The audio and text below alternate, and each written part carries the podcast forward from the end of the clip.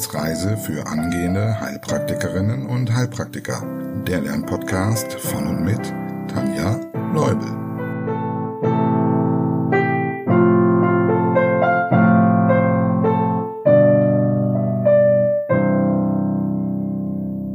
Hallo und herzlich willkommen zu einer neuen Folge auf unserer Wissensreise.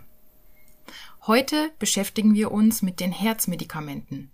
Aber zuvor wie immer ein ganz, ganz herzliches Dankeschön. Und zwar danke an Sarah, Katharin, ich hoffe, ich habe den Namen äh, jetzt richtig ausgesprochen, vielleicht auch Catherine. Vielen Dank. Und Gabriele, ich danke euch ganz herzlich für eure Kaffeespenden. Ja, wir schauen uns das Thema Herz an. Ist mit dem Herzen etwas nicht in Ordnung, dann gibt es die verschiedensten Medikamente, die vom Arzt verordnet werden können. Und wenn ihr mal so nachdenkt, bestimmt fallen euch da so die ein oder anderen Medikamente ein, von denen ihr schon gehört habt. Wir als HP sollten die wichtigsten auch kennen, ihre Wirkweise und eventuell auch Nebenwirkungen, um den Patienten auch bestmöglich informieren zu können. Denn oft bleibt in der Arztpraxis einfach nicht so viel Zeit oder die Patienten trauen sich dort auch nicht nochmal nachzufragen. Und dann ist es gut, wenn wir die Fragen beantworten können. Also schauen wir mal, was so drin ist in der bunten Medikamentenschublade. Ich habe lange überlegt und auch mal in verschiedener Literatur geschaut, welche Sortierung sich anbietet. Leider bin ich mit nichts so richtig glücklich geworden. Deshalb machen wir eine Mischung.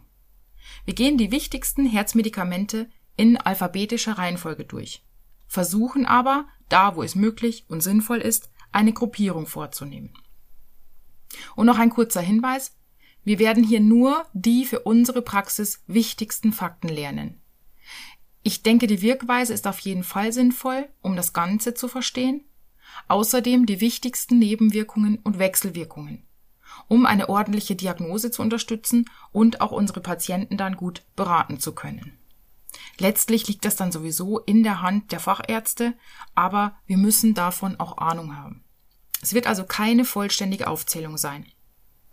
Ja, und bei der Vorbereitung auf diese Folge, nachdem ich dann bei dem Buchstaben D wie Dora angekommen war, habe ich schnell festgestellt, dass eine Folge zu Herzmedikamenten leider nicht reicht. Deshalb schauen wir uns heute die Antihypertonika an. Also Medikamente, die insbesondere bei Bluthochdruck gegeben werden. Und das Schöne ist, hier kann man sich merken A, B, C, D. Also passt es zum ursprünglich angedachten Plan. Falls du fortgeschritten bist, drück mal auf Pause. Wofür stehen wohl die Buchstaben A, B, C, D, wenn wir von Antihypertonika sprechen? A steht für ACE-Hämmer und AT1-Antagonisten.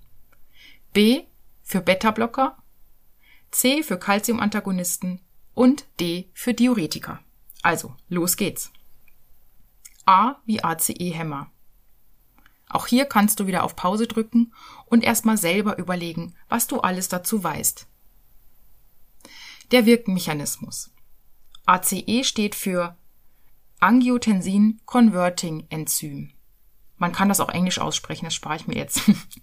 Das ist ein Enzym, das in der Lunge gebildet wird und für die Umwandlung, also Converting von Angiotensin 1 in Angiotensin 2 zuständig ist.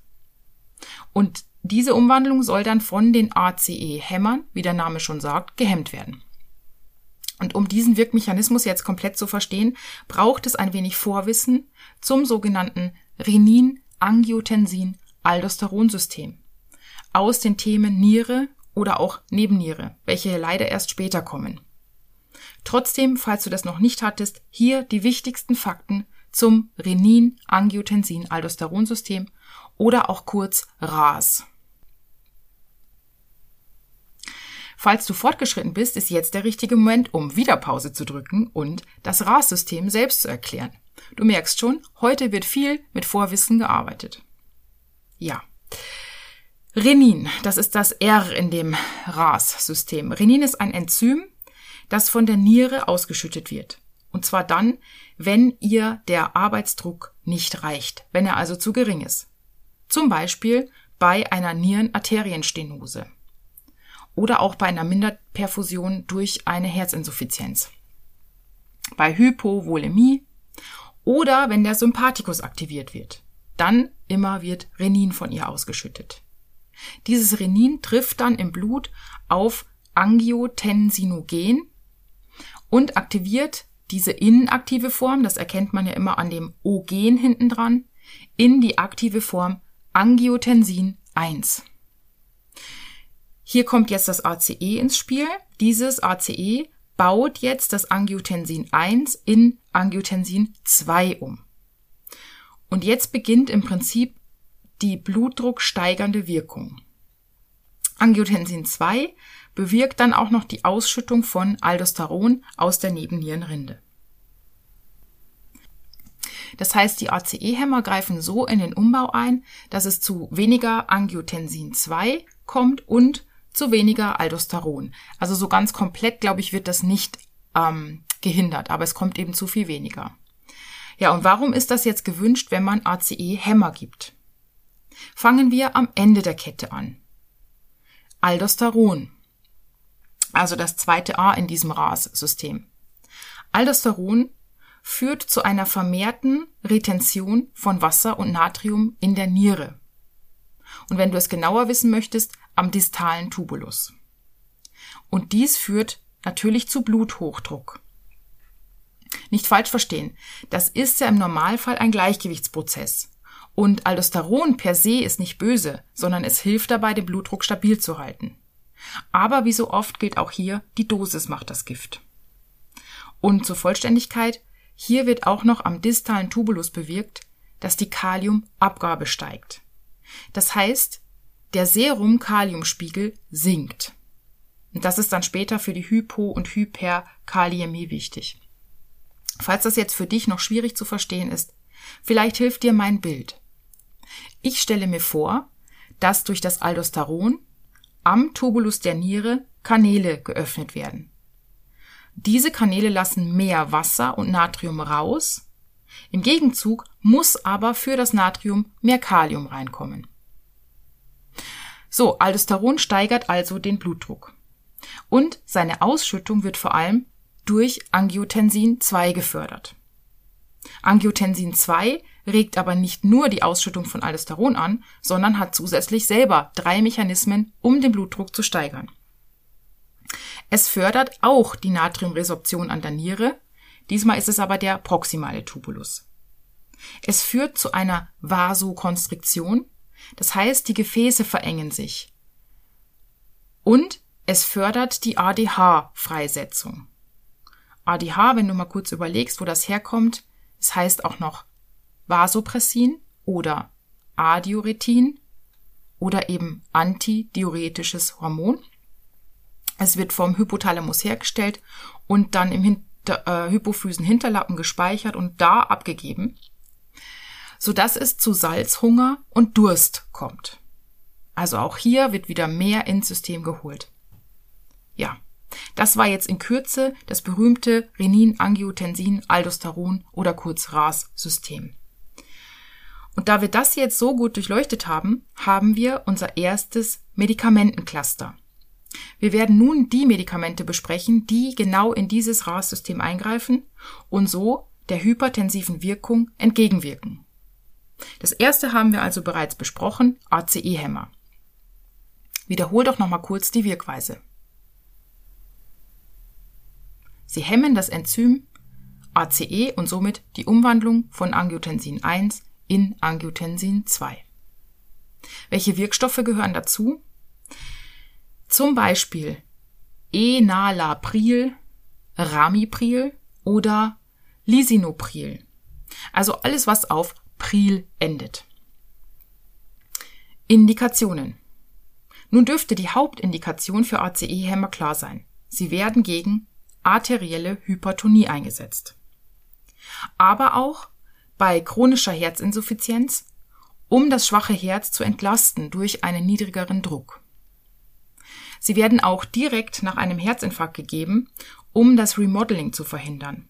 Damit bezeichnet man den ungünstigen Umbau der geschädigten Myokardzellen in funktionslose fibrotische Zellen. Also das ist, glaube ich, aber Zusatzwissen. Wobei ich habe jetzt vor kurzem selber noch mal eine Frage gehabt in einer Prüfung Und äh, da habe ich dann nochmal gespickt und habe, äh, das war eine der ersten Folgen, wo wir drüber sprachen, was, ähm, welche Geräusche bei Aortenklappen Insuffizienz auftreten, fand ich ganz witzig. Da habe ich nämlich im Podcast gesagt, ich weiß nicht, ob wir das so genau wissen müssen, dass da zusätzlich, äh, also dass beide vorkommen, ein Systolikum und ein Diastolikum. Und tatsächlich, es wurde in einer schriftlichen Prüfung nach diesen beiden Geräuschen gefragt. Also auch dann, wenn ich sage, es ist Zusatzwissen, könnte es sein, dass sowas doch mal für die Prüfung wichtig ist. ja. ACE-Hämmer haben noch eine Indikation, nämlich sie werden bei renalen Erkrankungen und bei Diabetes mellitus eingesetzt. Weil der ja meist eine Nierenerkrankung, die diabetische Nephropathie begünstigt. Denn ACE-Hämmer haben so eine besondere Wirkweise, sie schützen die Nieren. Man sagt also, sie haben eine nephroprotektive Wirkung. Die Proteinurie und der Fortschritt der Erkrankung werden verringert. Sie haben natürlich auch Nebenwirkungen, von denen ich jetzt einige nenne. Und die, die man auf jeden Fall kennen sollte, ist ein trockener Reizhusten. Der kommt aufgrund eines erhöhten Bradykininspiegels. Außerdem kann es aufgrund der geringeren Aldosteronspiegel zu einer Hyperkaliämie kommen. Da haben wir vorhin schon mal ganz kurz drüber gesprochen und falls du fortgeschritten bist, überleg mal eben, warum. Weniger Aldosteron heißt, es wird mehr Natrium ausgeschieden. Und im Austausch haben wir gesagt, muss dann mehr Kalium drin bleiben. Und so kann es dann zur Hyperkaliämie kommen. Auch eine Hypotonie ist möglich. Ne, es geht ja viel raus. Äh, wir haben dann weniger Flüssigkeit. Und deshalb sollten ACE-Hämmer in ihrer Dosierung anfangs niedrig sein und dann bei Bedarf gesteigert werden. Kommen wir noch zu den Wechselwirkungen. Ganz klar, wegen der Gefahr der Hyperkaliämie sollten kaliumerhöhende Medikamente, wie zum Beispiel die Substitution von Kalium, oder auch kaliumsparende Diuretika nicht gleichzeitig eingenommen werden. Und die zweite Wahl, wenn ACE-Hämmer nicht vertragen werden, also vor allem bei diesem anhaltenden trockenen Reizhusten, sind dann die AT1-Antagonisten, die auch Satane genannt werden. Dazu kommen wir jetzt. Die Wirkweise. Satane sind AT1-Rezeptorblocker. Und das hört sich jetzt ein bisschen komisch an, aber sie verhindern so, dass Angiotensin 2 an diese Rezeptoren andockt. Und die Wirkungen von Angiotensin 2 werden also hiermit auch wieder verringert. Die kannst du jetzt gerne für dich nochmal wiederholen. Angiotensin 2 fördert die Freisetzung von Aldosteron. Es fördert die Natriumrückresorption an der Niere. Es wirkt vasokonstriktiv und es fördert die Freisetzung von ADH. Gut, was sind die Wirkstoffe bei AT1-Antagonisten? Beispiele sind Valsartan oder Lorsatan. Und glücklicherweise enden sie alle auf Sartan, weil es ja Sartane sind. Indikation. Genau wie bei ACE-Hämmern.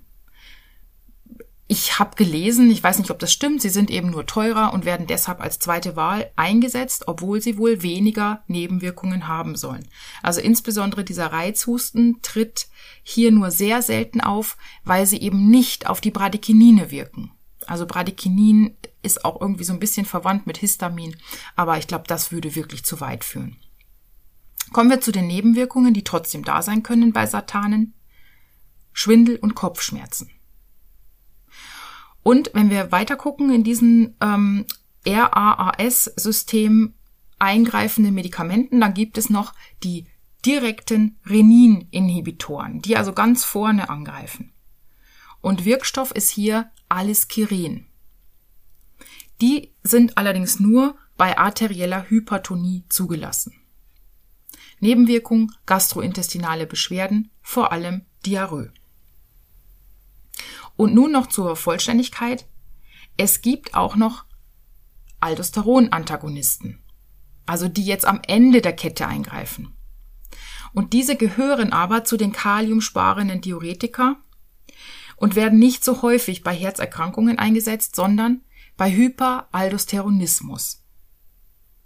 Dieser kann primär sein, also dass einfach die Nebennierenrinde zum Beispiel eine Hyperplasie hat und deshalb mehr Aldosteron produziert, aber auch sekundär und hier vor allem bei Leberzirrhose oder eben auch bei Herzinsuffizienz.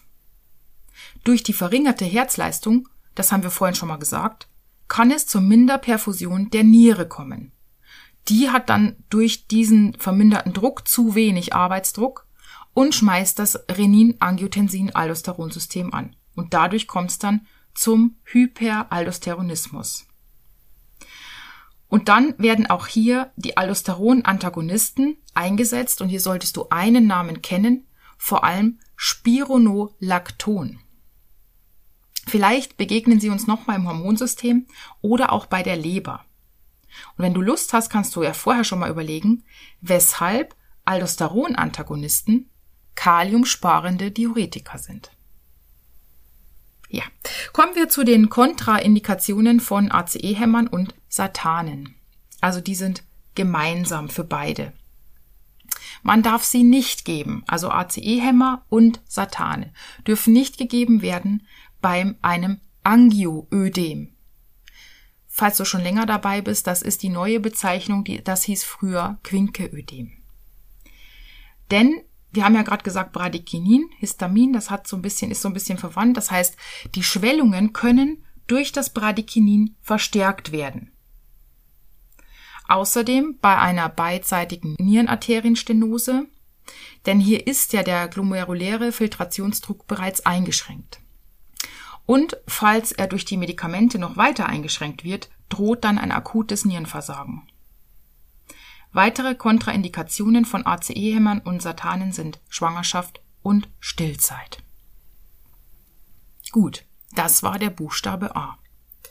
Kommen wir zu B wie Beta-Blocker. Die Wirkweise. Der Name verrät, dass diese Medikamente die Beta-Rezeptoren blocken. Und falls du noch nichts über diese Rezeptoren weißt, hier eine kurze Erklärung. Beta-1-Rezeptoren befinden sich vor allem am Herzen und auch an der Niere und werden durch Adrenalin und Noradrenalin stimuliert, welche beide Zuspieler des Sympathikus sind.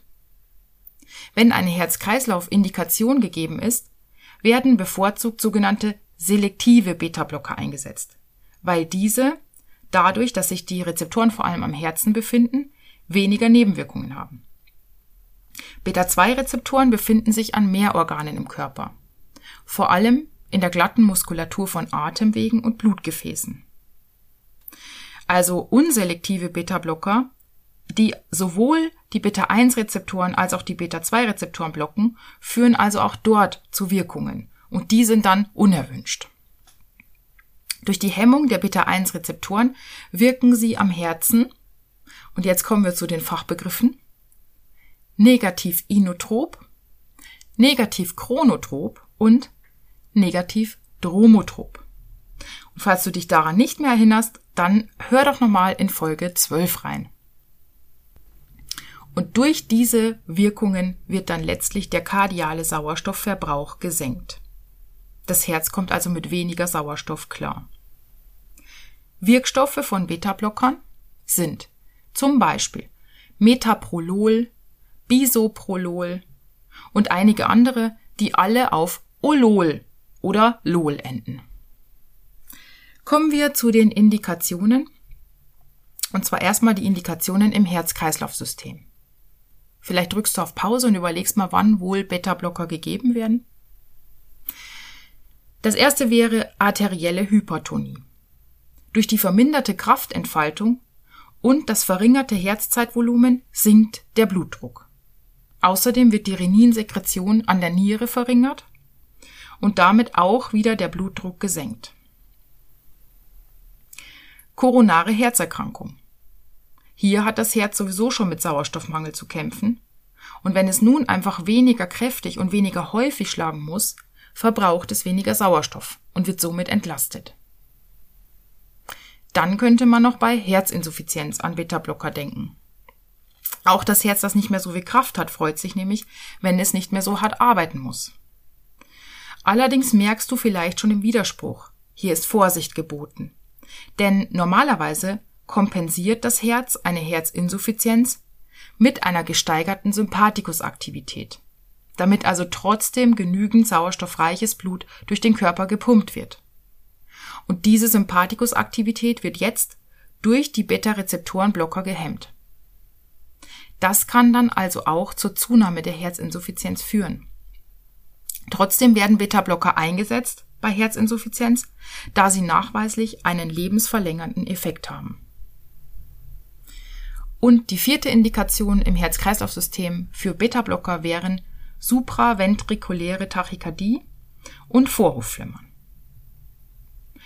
weil die Frequenz verringert wird. Damit du dich nicht wunderst, falls du mal zufällig darauf stößt, Beta-Blocker haben auch noch andere Indikationen, also jetzt außerhalb vom Herz-Kreislauf-System.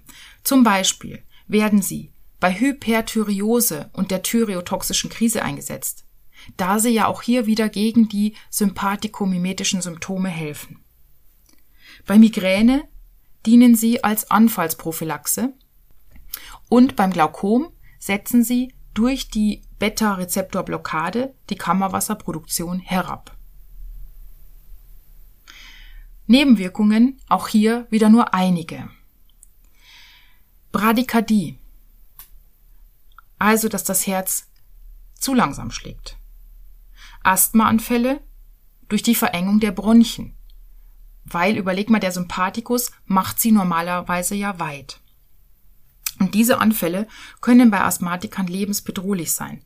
Da die Reninausschüttung eingeschränkt wird, kann die Niere ihren Druck nicht mehr so gut selbst regeln und es kann zur verminderten Perfusion der Niere kommen.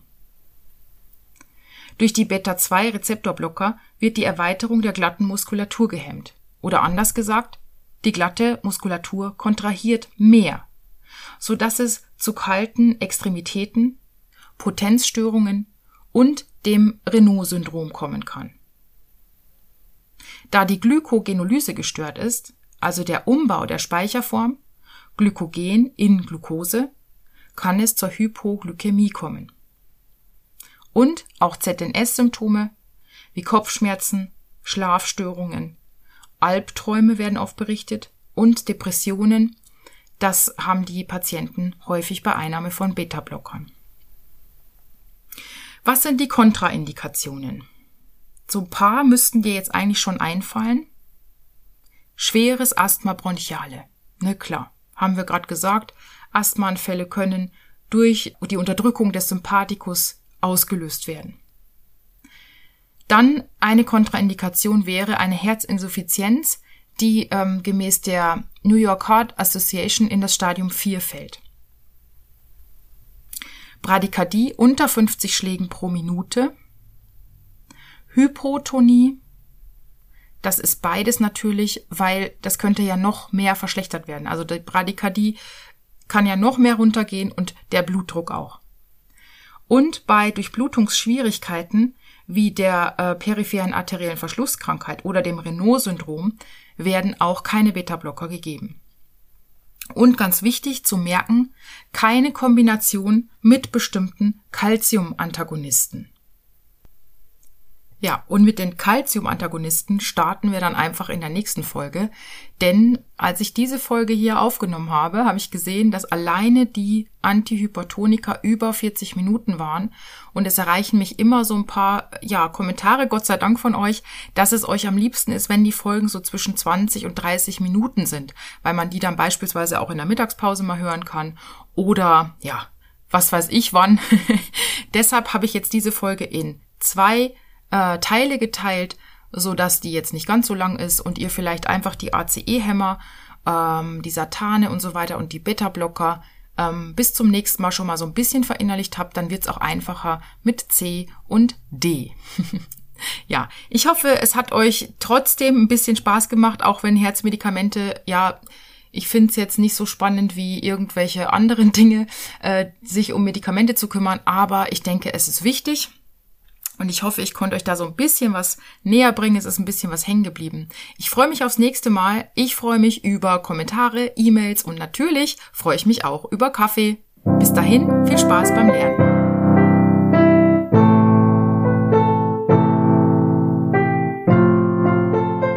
Das war eine Etappe auf der Wissensreise für angehende Heilpraktikerinnen und Heilpraktiker. Der Lernpodcast von und mit Tanja Leubel.